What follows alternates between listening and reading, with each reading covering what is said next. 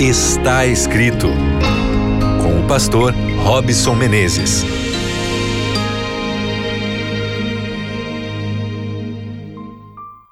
Estamos juntos de novo, mais uma vez, aqui no seu programa Está Escrito. Que alegria!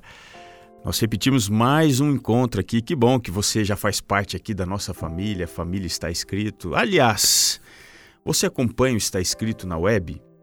Faz o seguinte, olha, procura no Facebook Está Escrito Brasil e curta lá a nossa página, faça parte ali da nossa comunidade. Também eu recomendo aqui você nos procurar ali no Instagram, no Está Escrito NT. Se você quiser mais conteúdos, nós também temos o nosso canal no YouTube. É só você procurar lá, está escrito NT, e você vai encontrar vídeos dos nossos programas aqui na televisão e também os nossos conteúdos aqui na rádio.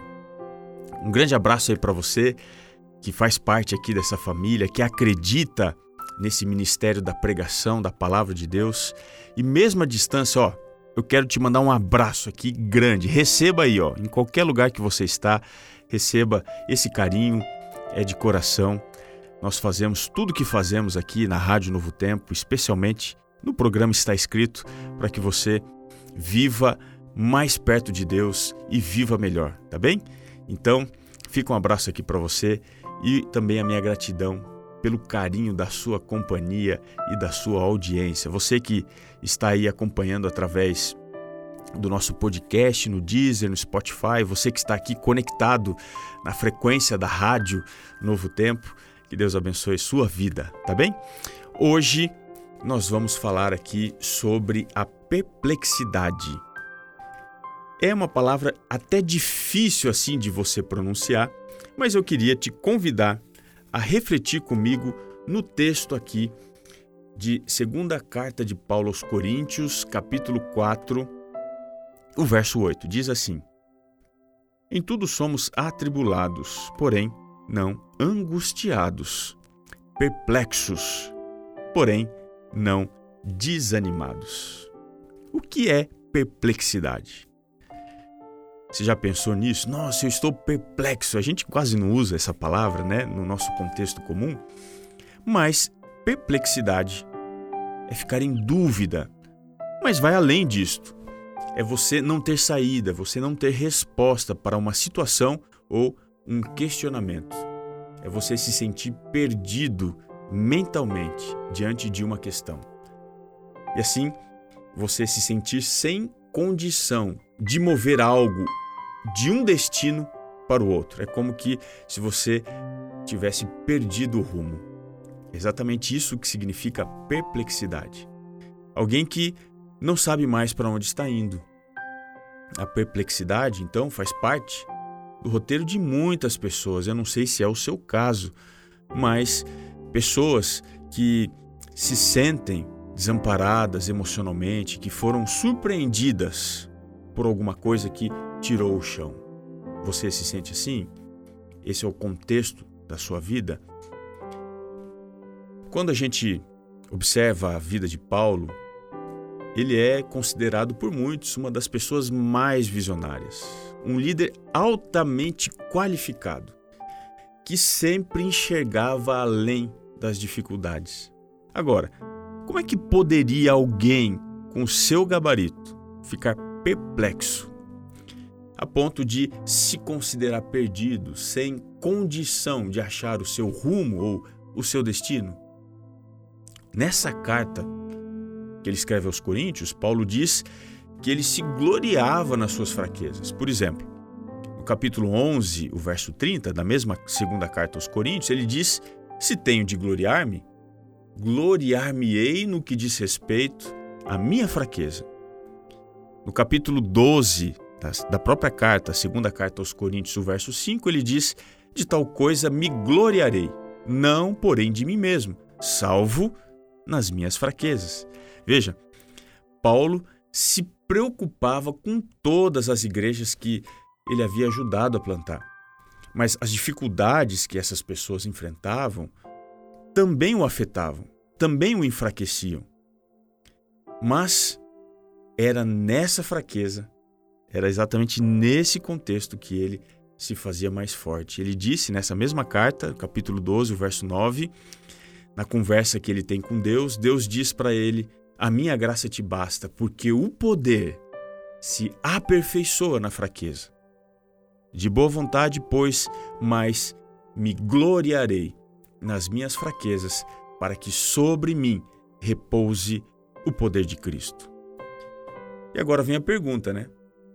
Mas então por que que ele haveria de ficar perplexo, se sentindo perdido mentalmente, sem condição de se mover?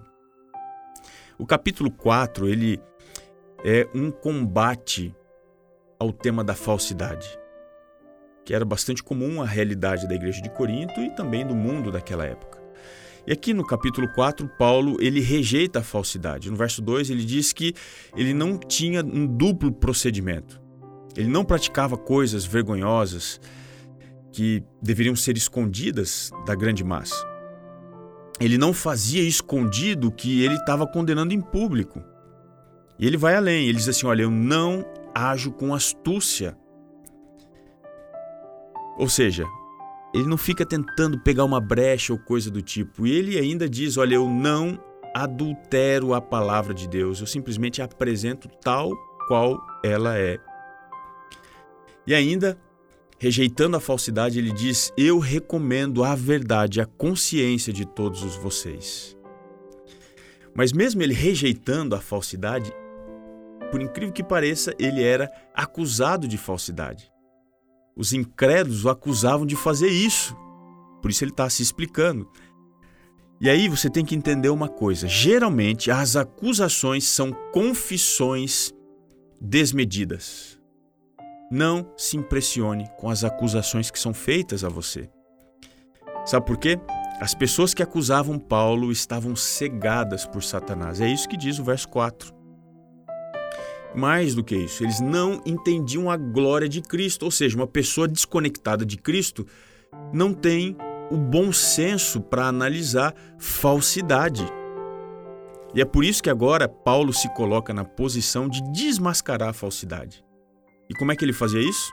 O verso 5 diz que ele pregava a Jesus como Senhor, para que as pessoas entendessem a verdade e o erro. E assim, o efeito disso, a pregação dele, levava a luz para o meio das trevas. Dessa forma, Paulo combate a falsidade. Mas, mesmo combatendo a falsidade, coisa mais interessante é que ele sofria os efeitos da falsidade.